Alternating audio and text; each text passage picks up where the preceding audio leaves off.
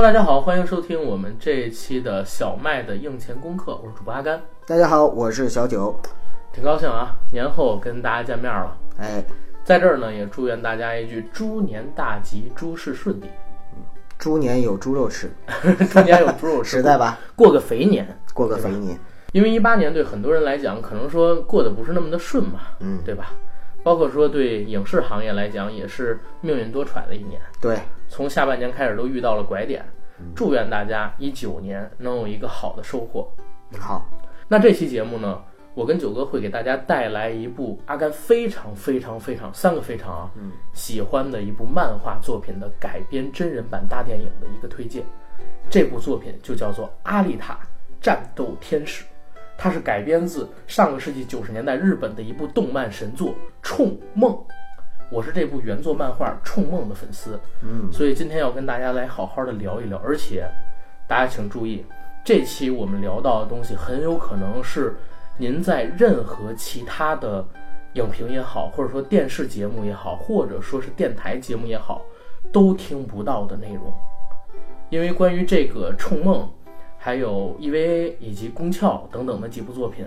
阿甘呢有比较特殊的研究，这些研究的方向啊，一般的影视从业者或者说动漫从业者不太会关注，嗯啊，是有关于神秘学、有关于宗教的，啊，所以这一块呢，今天跟大家好好聊一聊。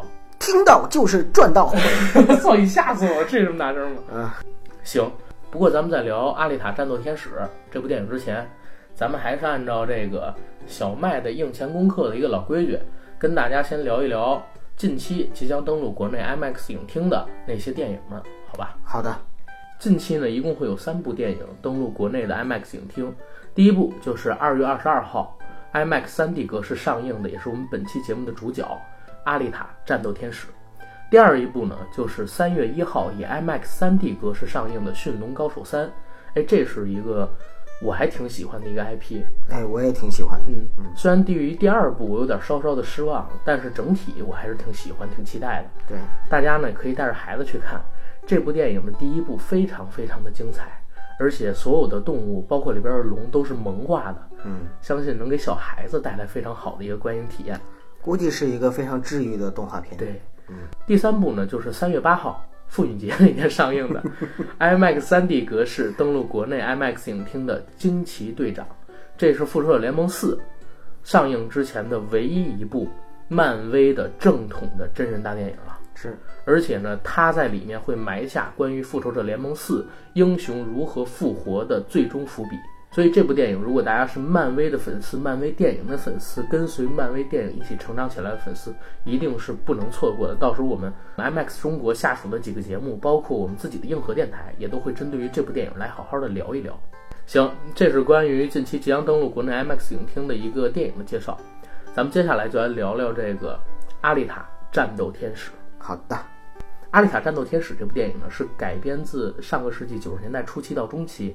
日本漫画家木城杏人所创作的一部非常非常好看，也非常非常有代表性意义的科幻漫画作品《冲梦》。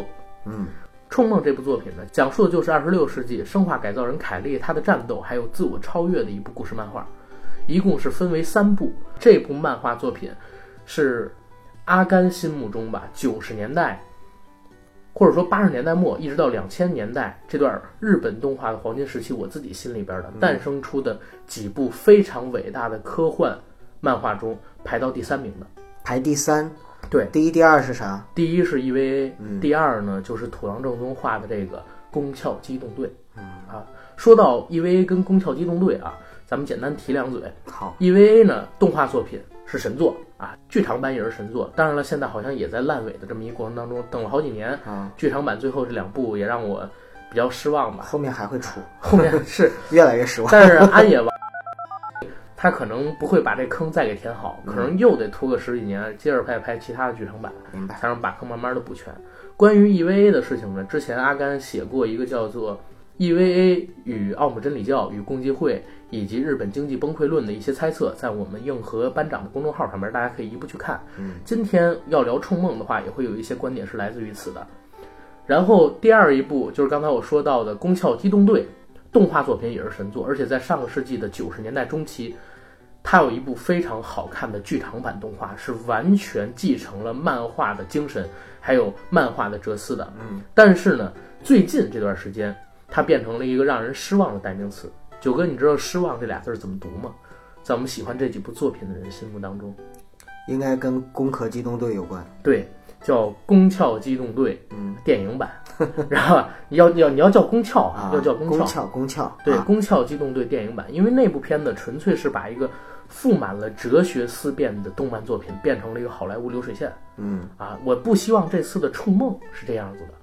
然后这次的《冲梦》改编成了《阿丽塔：战斗天使》，现在已经在香港上映了。嗯，咱这边呢，正好是有一个香港的听友朋友，他刚刚看完了这部作品，就在昨儿晚上的十一点，然后他在朋友圈里啊晒了一下自己这个票根儿，我就在十一点半的时候联系了他，让他呢跟咱们录一个三到五分钟左右的短音频，介绍一下这部电影的观后感。嗯他已经给到我了，咱们也给听众听一下，好吧？好啊。好，Hello，大家好，我是 IMAX 变形金刚大黄蜂那一期节目的嘉宾宋老师。《艾丽塔：战斗天使》在香港和台湾地区是抢先美国和内地上映，我这也是回到香港之后马上看的这部电影。总体上呢，我是比较满意，推荐是漫画粉丝看，也推荐那些喜欢赛博朋克风格的观众吧。强烈不推荐儿童看，因为剧中有一些断肢啊、裸露器官和腰斩的镜头，家长要特别注意了。其实漫改电影啊，想拍好真的是不容易，既要让这个新的观众能接受，还得让粉丝满意。而且还要织这个自己的宇宙线，难度是可想而知。《冲梦》本身呢，题材还是挺深刻的，时空背景是一天一地两个世界，天上那个叫做这个萨雷姆空中之城，另一个呢是在地表被压迫的废铁市，而艾丽塔呢，就是我们故事中这个女主角，是从重生到恢复记忆，再到战斗和成长，整个过程就是无限接近人的过程。也就是说，生化人到无限接近人，是贯穿整个的这个全部的暗线索。整部电影在视觉和听觉的感官上，我觉得是很讲究的，特别是动作设计上和运镜啊，给我一种。就是无双系列和那个战神奎爷打斗的这种感觉，就是特别有游戏感，色调的冷暖、气氛的渲染，我觉得是相当出彩的。大段的这个艾丽塔五官特写的描述，用五官去说话，这样的方式去立人设，我觉得是典型的这个卡梅隆的风格。艾丽塔战斗天使，我觉得未来啊会朝三部曲的架构发展。目前看呢是。包括本身漫画延展出来的外传呢、系列故事啊，可能都会放在这个电影宇宙里面。也就是说，包括一些这个这个星际的行星殖民呐、还有包括火星的故事啊、行星改造、外太空世界。所以我觉得这部电影呢，还是推荐大家去看。强调一句，一定要等时间、抢机会，也要去 IMAX 看，因为如果你去看二 D 或者普通三 D 的话，整个感觉就完全被削弱了。所以，如果你特别注重官能刺激，去 IMAX，物有所值。感谢宋老师感谢宋老师。啊，呃，这个东西啊，其实说实话，我真的很感谢他。这个事儿呢，是昨晚上十二点多我俩聊完，然后半夜两点多他发给我六段音频，当时我都已经睡着了，亏了大德。亏亏亏。然后早晨应该是九十点钟，我把这六个音频给剪成了这么一个小的音频，因为咱们毕竟节目时长有限嘛。是，从他的这个论断里边，首先可以确定几点：第一，这部动画作品只是整个漫改作品《冲梦》的一个前端的铺垫。或者说后面还会有续集。对，嗯阿丽塔战斗天使》它是一个 IP，可能而且是极大的可能，最少会做成三部曲。三部曲。对嗯，呃，第二一个呢，就是这部电影它充满了非常奇妙、震撼的动作元素，嗯以及视觉元素，嗯啊，需要大家到 IMAX 影厅里边去看。这儿也说，就是杨爷他其实是非非常懂行的啊，因为他跟我们做过 IMAX 节目。对，做过变形金刚那一期。再有一点就是他本身也是动画迷嘛，嗯对吧？对变形金刚迷，还有日本的漫画迷，嗯他也聊到了，就是漫画作品改编成真人作品之后会遇到的一些困难，嗯，对吧？最后一点呢，就是他提到了有关于这部电影到底是归属詹姆斯卡梅隆多一些，还是归属于罗德里格兹多一些嗯，这一块儿，咱们一会儿也可以跟大家来聊一聊。哎，宋老师他觉得是归谁多一些？他觉得是归詹姆斯卡梅隆，但是我觉得，反正我了解到的信息来看，这片子可能是归罗德里格斯更多一些。我倒是觉得，其实就像说你阿甘，你长得像爸爸还是长得像妈妈？我长得像吴彦祖，吴彦祖是你弟弟，啊，哥哥啊是你哥哥，是你哥哥啊，就是亲生的，啊，就是所以这个戏呢，那为什么我姓彭呢？我为什么叫彭于晏呢？哎不，你怎么又叫彭于晏？彭于晏不是我吗？哦，对，就所以这个戏呢，它应该说两个导演的影子一定都有。对，但是我看到一些物料上面讲呢，首先这片子肯定是有卡梅隆风格的，嗯，因为卡梅隆在这个世纪二十一世纪的初期，十几年前就已经拿到了《冲梦》的改编权，对，他也是《阿丽塔：战斗天使》这部电影的制片还有编剧，没有老詹的话，也就没有这个戏的诞生嘛。对，没有这个戏的诞生。但是呢，也看到前期宣传稿里边，卡梅隆提到一点，嗯，啊，提到两点。第一点呢，就是因为他现在实在是没有时间做《冲梦》，《阿凡达》这个系列已经套了他太多的时间、跟空间、跟生命，甚至说他还有意向要重启《异形》，再做一部《异形》，你知道吗？接雷公的班。到现在的话，《冲梦》遥遥无期，所以才把他移交给了自己的好朋友罗德里格兹，让他去导。嗯，但是罗德里格兹又提到一点，说什么呢？说，呃，这部片子成本是一点五亿美金到一点七亿美金。嗯，如果是老詹来导的话，这片子的成本可能会是三亿美金左右。那我就又因为卡梅隆就是烧钱啊，明白明白。那我就有了一点想法，就是如果说最后的拍摄成本就是一点五亿美金，那可能说跟老詹拍出来肯定是不一样的。那一定的呀。对呀、啊，因为按老詹那个烧钱的方法，可能说在视觉上，包括说，呃，它的一些细节的精细程度上，会比我们现在即将要看到的版本更精致一些。是会有这可能，对但是这已经不错了。毕竟十年之后我们看到了这部《阿丽塔：战斗天使》。对，嗯反而是把《冲梦》给改出来了，对，是吧？你像《阿凡达二》，那还是有生之年系列呢。嗯，对。不过那个，我觉得咱们也会做节目，对吧？等到出它再说吧出。出的时候，如果出的时候还有我们的节目，好，我们就去做，没有问题。对，啊，对，哎，有一点啊，刚才没有跟大家说这个詹姆斯卡梅隆跟罗德里格兹是谁，对，所以跟大家补充一下。啊，这样还有补充吗？詹姆斯卡梅隆我觉得不用补充啊，罗德里格兹得补充一下。介绍一下吧。对嗯，罗德里格兹呢，现在是被好莱坞还有一些外界的影视工作者称为詹姆斯卡梅隆的接班人。嗯，但是我不这么认为啊，因为他的风格跟老詹或者说卡神还是当然。不这么认为了。成龙大哥还被你外号小吴京。别这么说啊，这呃，这个我是成龙大哥粉丝，嗯，你明白吧？明白。然后是因为这次《流浪地球》上了，票房特别好，嗯，然后讲的又是主旋律的东西，而成龙大哥那个神探蒲松龄。啊，反正就是春节档之后，我给成龙大哥起了个小外号，叫小吴京。嗯，所以你给老詹起外号就是小罗德里格斯。没有没有没有没有，不敢开这个玩笑，不敢开这个玩笑。呃，詹姆斯卡梅隆肯定不用介绍，罗德里格兹呢，他也是好莱坞一位非常有名的导演。对，之前有几部作品我挺喜欢的，一个是《杀出个黎明》，嗯，一个呢是《墨西哥往事墨西哥往事》，我对，也还有《。罪恶之城》的第一部，呃，第一部也还好。对，嗯第二部不行了。对，总之呢是很有自己的影像风格，他的影像风格其实就是色彩非常绚丽，嗯，同时呢，呃，为什么他改编这次的《冲梦》，大家也不觉得很失望啊？因为毕竟前面是战神嘛，对吧？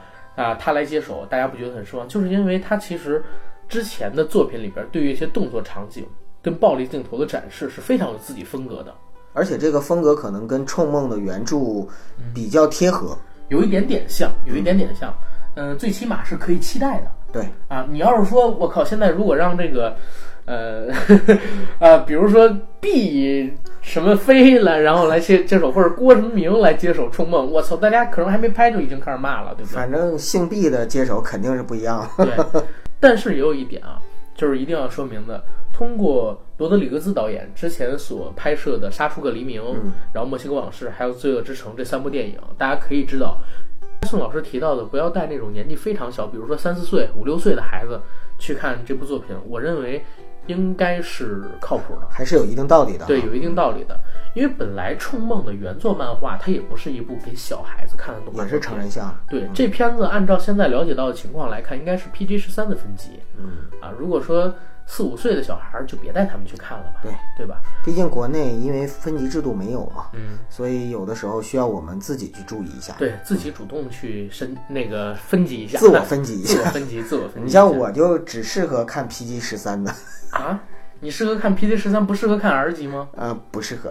哦，好吧。OK，这是这片子映前的一些简单介绍，背景资料，对背景资料。接下来咱们来聊一聊《阿丽塔：战斗天使》它的原作《冲梦》为什么我会这么喜欢，而且阿甘想聊的那些秘闻或者说独家的信息到底是什么？好吧，好，《嗯冲梦》，呃，《阿丽塔：战斗天使》的原作《冲梦》，然后还有《宫壳机动队》以及 EVA，是我心里边九十年代的四大动漫科幻神作。等等，刚才不是说前三吗？怎么又出来前，四大？因为还有第四，第四是谁？第四是阿基拉，我以为是阿童木呢。但是阿基拉跟他们可能还稍微差那么一点，在我心里的位置、啊。明白明白。所以我就先不提阿基拉。嗯，冲梦，然后宫壳机动队以及神作 EVA，他们三个是我心目中的三大废土科幻的九十年代的作品里边的王者。赛博朋克风格，对，赛博朋克风格，废土科幻嘛。然后他们的诞生时间呢很巧，都在九十年代初期到九十年代中期这段时间里边。所以当时我在看完了这三部作品，然后了解到了一些他们正常渠道下可以了解到的呃背后故事啊、创作心术啊之类的之外，我又查了一些有关于其他的时代特征，还有一些。跟这个原作者本人没有直接关系，但是跟当时的社会环境、日本的啊，还有历史环境有关系的一些资料。然后我得出了两个观点，这两个观点也在之前咱们那个银河班长的公众号上面有写过。嗯，观点是什么呢？第一，就是上个世纪，在五十年代开始，日本的经济开始腾飞嘛，对一直到八十年代的时候到达一个顶峰。但是自从上个世纪的一九八五年，日本和美国签署了广场协议之后，嗯，那日本的经济在经历了两到三年魔幻性质的高速增长之后，突然急转而下。就泡沫啪一下破了。对，八十年代末到九十年代初的时候，日本的股市跟楼市迎来了一次非常恐怖的下跌，而那次下跌是在人类经济史上没有出现过第二次的，啊，甚至连咱们零七年那次跟它比都是小巫见大巫，嗯，明白吗？在那一次的下跌里边，日本的平均房价跌去了百分之七十五，日本的股市从三万多点跌成了几千点，嗯，也就是说，整个国家都沉浸在一片悲痛当中，无数的中产阶级、富裕阶级变成了负资产，破产。对，然后人与人之间的隔阂、冷漠，而且那个社会当时的自杀率一直开始走高、走高、走高，然后到大概九四年、九五年到达顶峰，居高不下。所以当时你看啊，诞生了几部有关于废土科幻、末世的未来的世界的这么一科幻动漫作品，或多或少都表达出了几个观点。第一，经济的过速发展带来的是什么呢？是人与人之间的隔阂、不信任、冷漠。然后呢，经济的过度繁荣会带来两极的超级分化，一边呢是极端的富裕阶层，他们不需要劳动，啊，只需要在那儿坐着就可以有大把大把的钱进入他们的口袋里边儿。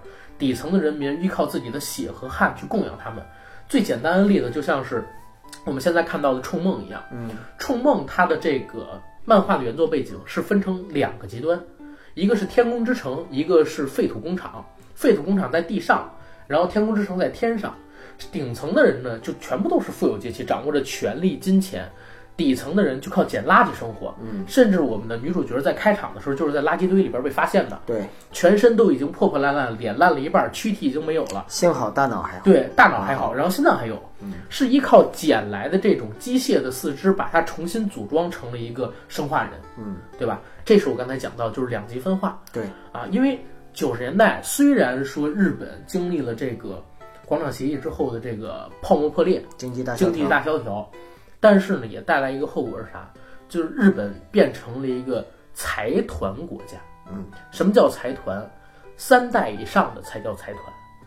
就是日本的财团经常有这种延续了一百年以上的，嗯，他们基本上什么都不用干，就像现在香港四大家族一样，嗯，接收了香港所有的能够坐地收租的这样的行业，明白。明白吧？但是底层的人民压力非常非常尤其是在八九年的时候，当时东京的房价比现在北京的房价可能说还要高个一两倍，嗯，啊，在那个时候，日本人住房也住不起，而且人口又那么多，异常的拥挤，比现在的香港可能说，呃，香港现在当然比那会儿还要恶劣一点啊，呃，但是你可以想象到，就是人民生活在一个什么样的压力的社会，明白。所以会诞生出这样的作品。嗯。OK，这是第一点。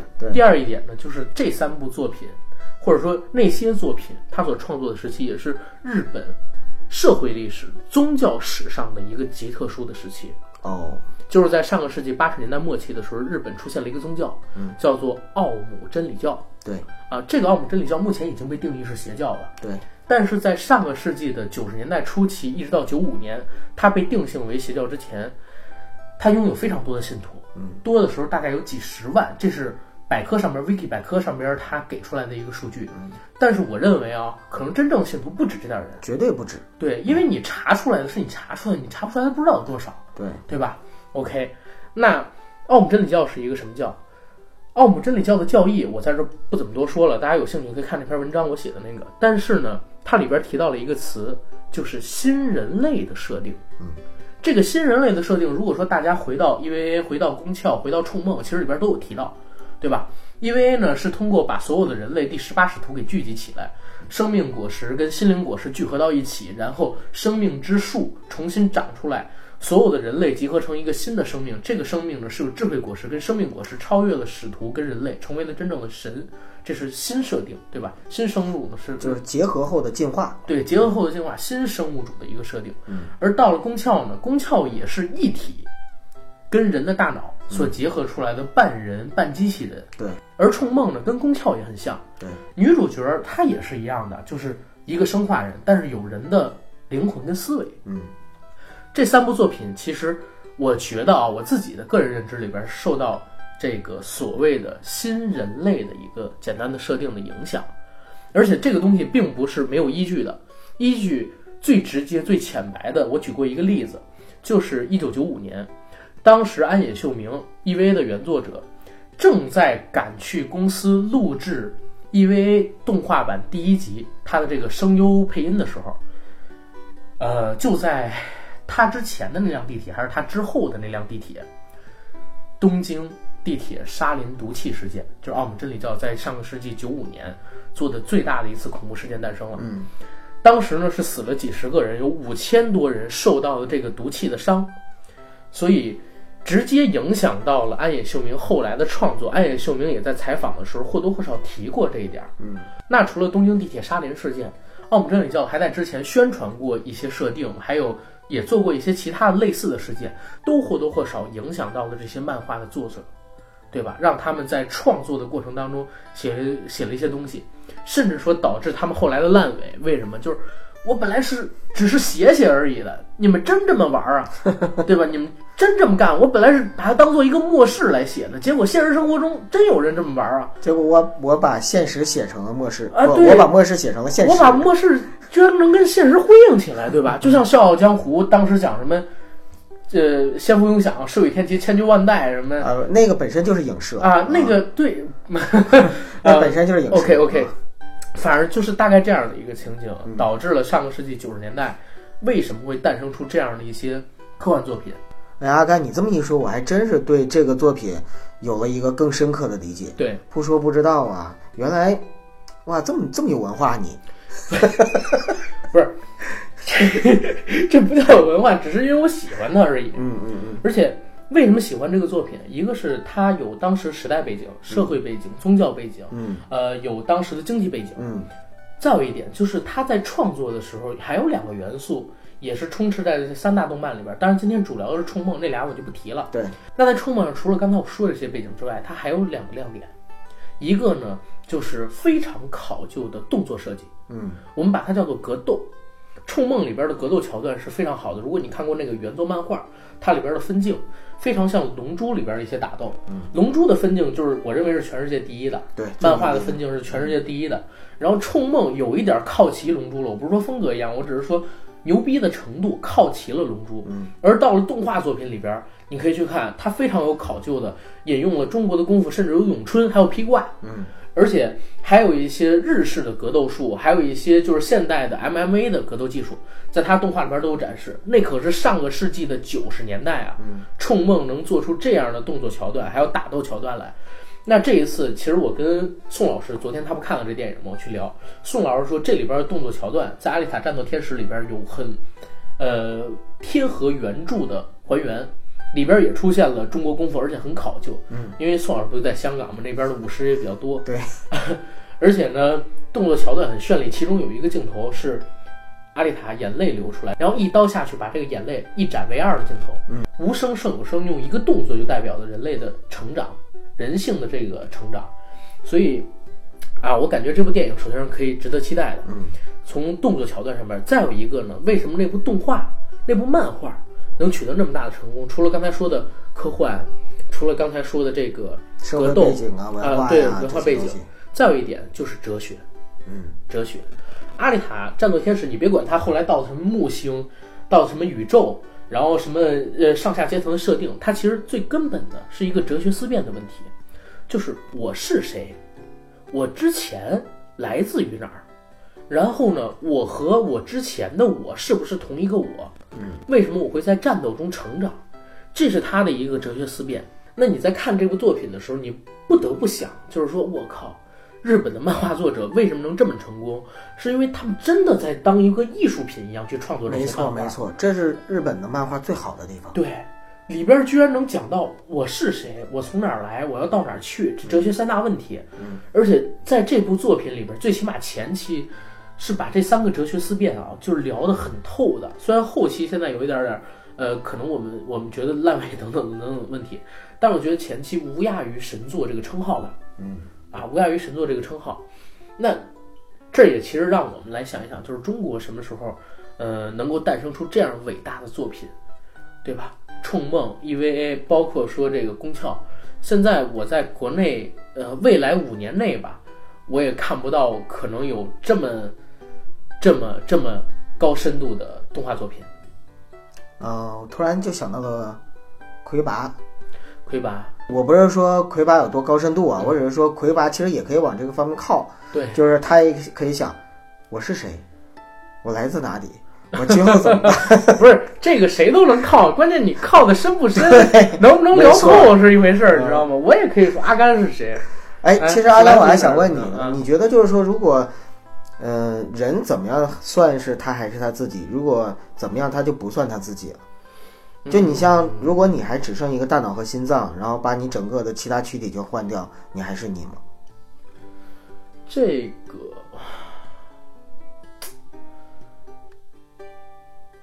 咱们俩之前聊过类似的问题，我记得好像在酒桌上呃，在酒桌上也录过一期节目，啊，就是当时。就是当时咱们俩聊这个问题，就是我还是不是我的问题。对，呃，我当时的说法是，如果说我有一瞬间死掉了，嗯，然后我被重启，那呃，在重启的过程中，给我换到一个新的身躯里边，我所有的器官全部都换了，嗯，那我不认为我还是我。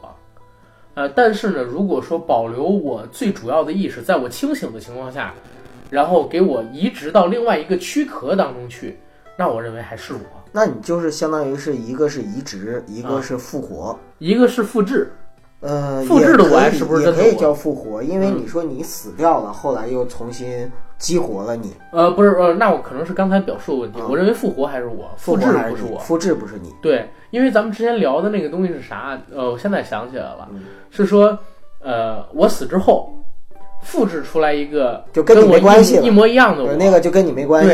嗯，然后他拥有我的所有记忆什么，那个跟我没有关系了。所以我觉得阿丽塔她还是就是呃，这个《阿丽塔战斗天使》原作《冲梦》里边女主角 Lisa，嗯，她还是原来的自己嘛，嗯对不对？只是她一直在寻找寻找自我。然后比较有意思的设定是在于哪儿？这部电影里边应该也是一样的，就是她在战斗的时候才能唤醒自己之前的些许的片刻的记忆。嗯，所以为什么她要持续的去参与战斗？呃，所以为什么这部电影叫《战斗天使》？对，就是因为于这一点，啊，然后今儿来聊这个呃《阿里塔战斗天使》吧，聊多一点这个电影。刚才好像聊的这个原作的漫画，可能说有一点点多，对，嗯，因为也挺好的，因为电影我们很快就要看到了，对，但是多了解一些电影之外的，包括它的前世今生。嗯，听了我们的节目，这个电影你会好看一百倍。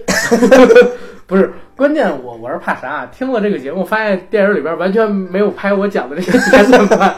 对，但是你可以通过我们讲的这个东西，你了解这个漫画所创作的背景，对还有它原作是一个多么伟大的漫画，对然后你可以对这个漫画感上兴趣。对，之后呢，你可以通过电影去把它补全。最起码我跟宋老师聊天之后，他表露出来一个观点，那个观点就是：OK，这部真人大电影还是比较复原于漫画的，嗯比较尊重漫画，跟那个流水线的《宫壳机动队》电影版它不是一回事儿。包括这片子现在不是在 IMDB 上边可以看到评分吗？嗯，是七点六，也是一个不低的评分了，对吧？还行。还行。这是有关于《冲梦对》它原作漫画我的一些解读，然后还还有一些其他东西。如果有机会吧，就是在硬核电台里边给大家做一个更细致的呃节目，因为时长这上边毕竟是有限制的嘛。对啊，咱们接着来说这部电影的一些幕后的花絮，好吧？好，嗯为什么说 IMAX 中国，然后这次要做有关于《阿丽塔：战斗天使》它的一个宣传？一个是因为这片子本身有 IMAX 格式，再有一个呢，就是因为它里面的一些动作桥段是专门做了 IMAX 的特殊画幅，这是罗德里格兹自己做的，对，而且这也是一部主打视觉元素的，应该叫动作大片吧？绝对算了。啊，OK，我们的听友朋友们在听完我们这期节目之后，不要多想，到这个电影院里边赶紧去感受一下这部精彩的电影吧。然后，如果如果大家有时间，我非常推荐大家去看一下《阿丽塔：战斗天使》的原作《冲梦》，它的原作漫画，或者说是动画作品。动画作品呢，现在在 B 站上就有。呃，你只要搜“冲梦”，冲是一个绞丝旁，一个充值的火冲的冲，对，鸟冲，对，火冲的冲，梦呢就是梦想的梦，你只要搜这两个字儿就能查出它的这个 OVA 了。看完之后，你再看电影，你可能会有一些特殊的感觉，就像我这两天里边，我又重温了一下动画作品。或者你也可以呢，先不用做这些功课，呃，踏踏实实的、很纯粹的去看一下这个电影。对，看完之后呢，如果你还对这个设定和题材感兴趣，然后你再去做一些原著的功课，我觉得也挺好。对，嗯，因为我是觉得啥啊，你看完了原著，就不管电影拍成什么样，你都会去看。我就是这种，嗯，就是因为我是冲梦的粉丝，原著党，原著党，呃，也不能叫原著党，我就是他粉丝，嗯，对吧？所以这部电影只要他拍出来了，我就一定会去看。他是这样，因为我太喜欢那部动画了。反正我我是作为一个粉丝的心态是这个样子，这是一部非常非常非常非常非常非常六个非常了值得对科幻还有对动画感兴趣的人去看的一部作品。嗯啊，同样的，它的剧场版、它的电影版，包括这次的真人大电影，我认为也是每一个就是爱过《冲梦》、爱过原作漫画人应该去看的一部电影。嗯，因为阿甘是站在了这个粉丝的角度来去聊这个，但是我作为路人的话，我也一定会去看。嗯，呃，因为我有三个理由。这部电影的监制和导演，无论是詹姆斯·卡梅隆还是罗德里格斯，就这两个导演其实都是我比较喜欢的导演。然后第二个理由呢，就是他的原作，因为原作呢《冲梦》这个设定本身呢，就是属于非常酷的一个设定。就对于我这种不是什么呃废土或者是赛博朋克的这样的迷，但是呢，我也是很喜欢这样的风格。而且其实阿甘，你知道我从小的时候，第一个思考我是谁，我来自哪里，还有就是，呃，就受到这方面的哲学思辨的启蒙是哪个电影吗？哪个？是最老版最老版的《机械战警》，哦，昨天我跟宋老师我们俩还提到了，是提到了吧？对提到了。因为其实《机械战警》本身也是非常伟大的作品，对对。而且它实际上也是类似的题材，对，呃，就是但是当它是纯 R 级了，纯老 R 级老版啊，老版的纯二级，当时我是看了很多遍，所以我小的时候对《机械战警》呢有非很深刻的印象，就是一个人他跟机械融合了之后，然后他怎么样去处理他新的一个人生或者说新的世界，对，这个其实也是一个特别值得去关注的点。嗯，然后最后一个原因就是阿甘你了，因为你今天跟我的推荐，让我对这个电影我感觉兴趣至少浓了三分之一。是吗？真的，我不是自卖自夸啊啊，咱们做这个节目，而是说，我以前真的不知道，就是说这个电影背后有这么这么深厚的一个社会背景和文化背景，嗯。然后再加上就是它由詹姆斯卡梅隆和罗罗德里格斯，就是他们带入了西方人的视角，再加上现在非常政治正确的这种女性主题啊，女性主角做主题，所以我就想看一看，就是这种东西方混血，然后这个八九十年代的文化嗯，跟现在新世纪过了二三十年之后的这样的一个呃这个思想的一个融合和碰撞，能够产生一个什么样的东西？这个其实是我挺挺期待想走进电影院去看的东西。明白。啊，确实你刚才提到一点，就是东西方混血。对，但是我觉得我不担心这一点啊，嗯。因为我对詹姆斯卡梅隆他是这部戏的编剧啊，嗯，而且他要监制，对也是监制制片。嗯。啊，他要过来这部戏的改编权已经有十几年的光景对。了，而且他也是一个动画迷，对，真的是一个动漫迷。如果对这部戏没有情感，对原作没有情感，我不相信任何一个导演会心心念念十几年，惦记着这片子到底拍还是不拍，而且把着这个不让别人去拍，明白？最后呢还要做编剧，要回也得回来我手里。对，最后还要给自己的朋友，让自己的朋友替自己把自己编出来的剧本给拍出来。这样一个导演，我认为他最起码是尊重这部漫画的。他最起码一定是有一定追求的。对，嗯，包括卡神啊，对吧？本身牌子在这儿，对，包括罗德里格兹，虽然他近几年的作品有点让大家失望，嗯，但是他依旧不是一个流水线导演，对，明白吗？你就嗯，做个很不恰当的比喻，如果我们说漫威的电影，嗯，它都是用流水线导演拍的，只不过是有一个非常高的一个委员会嗯去做整体概念的设定跟把关，所以电影都能一致性的保持一个比较高的水平，尤其是娱乐性水平。嗯，但是《阿丽塔：战斗天使》它毕竟是罗德里格兹导的，嗯，它在有娱乐性的前提下，它还会保留一定的作者性。对，就是作者性这个词，只有是你交出过牛逼的作品的导演才能够拥有的，嗯，对吧？这个词不是一般的，就是我们说的、嗯、什么可以但可以但但是。最近听作者作者性和作者电影这个词儿，嗯好像是我耳朵都快听起茧了是吗？啊、因为但凡一个影评里面都会去强调这个，好像说出来这个这个作者电影作者性之后，就感觉特别牛逼。不是，因为真的有作者性的导演嗯，啊，有自己风格的导演很少，所以这个词我认为是一个夸耀的词。是好，那关于这片子，咱们说的也不用太多了，是吧？差不多了。差不多了。总之呢，就是推荐大家去看，尤其推荐大家到 IMAX 影厅里边去看。对，好吧。然后本期节目我们是有抽奖的，有奖互动参与方法：订阅收听本专辑，在本期节目下方以井号 IMAX 3D 阿丽塔战斗天使井号为开头，在评论区写下你对本期节目中印象最深的一段话和你对这部电影最强的期待。小麦呢将在二零一九年二月二十一日选出十个优质评论，发放 IMAX 专属观影礼包（括号内含两个 IMAX 全国通兑券，加上一份电影衍生品）。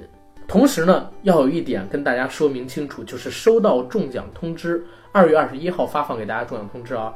收到这个通知之后，七天内未回复视为自动放弃，因为我们之前也遇到过类似的事儿。啊，大家要多关注对哦。，大家一定要多关注自己的私信通知。同时呢，我们 IMAX 中国也建立了自己的微信粉丝群，大家可以加入到我们的粉丝群里边，第一时间知晓 IMAX 的相关影讯。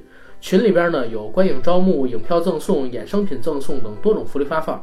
加入方法：添加管理员微信 IMAX Mini 麦，注明电台粉丝。管理员通过好友申请后会拉你进群。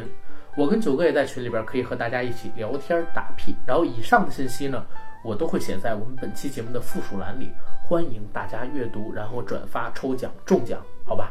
好，那九哥咱们还是老样子啊，多达百分之二十六的画面内容，IMAX 经典呈现，谢谢大家。